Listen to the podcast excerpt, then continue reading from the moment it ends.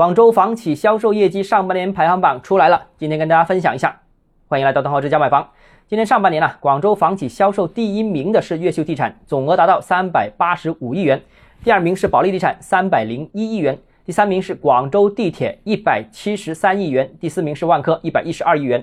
那其余的房企都是在一百亿以下了。那其实最近这一年啊，广州楼市越秀和保利这两个企业已经占据了大半壁江山，成为了绝对的龙头。我觉得有两个点值得大家关注的。首先，第一个，在广州成交 TOP 二十的房企榜单当中，广州地铁、陕国投、平安不动产、中信信托、科学城集团这五家，他们多半是财务投资者，基本上不操盘或者极少操盘，甚至完全没有参与房地产开发的经验。所以啊，这几个品牌市场上很可能根本都见不到。那第二就是，除去上面这五家企业，从第三位到第二十位，所有的十三家房地产专业企业加起来，那今年销售额上半年总额加起来不到六百五十亿，还没有龙头两家房企加起来的六百八十五亿多。所以啊，这个差距非常明显，可见广州房地产开发行业已经呈现一个高度集中的这样一个态势。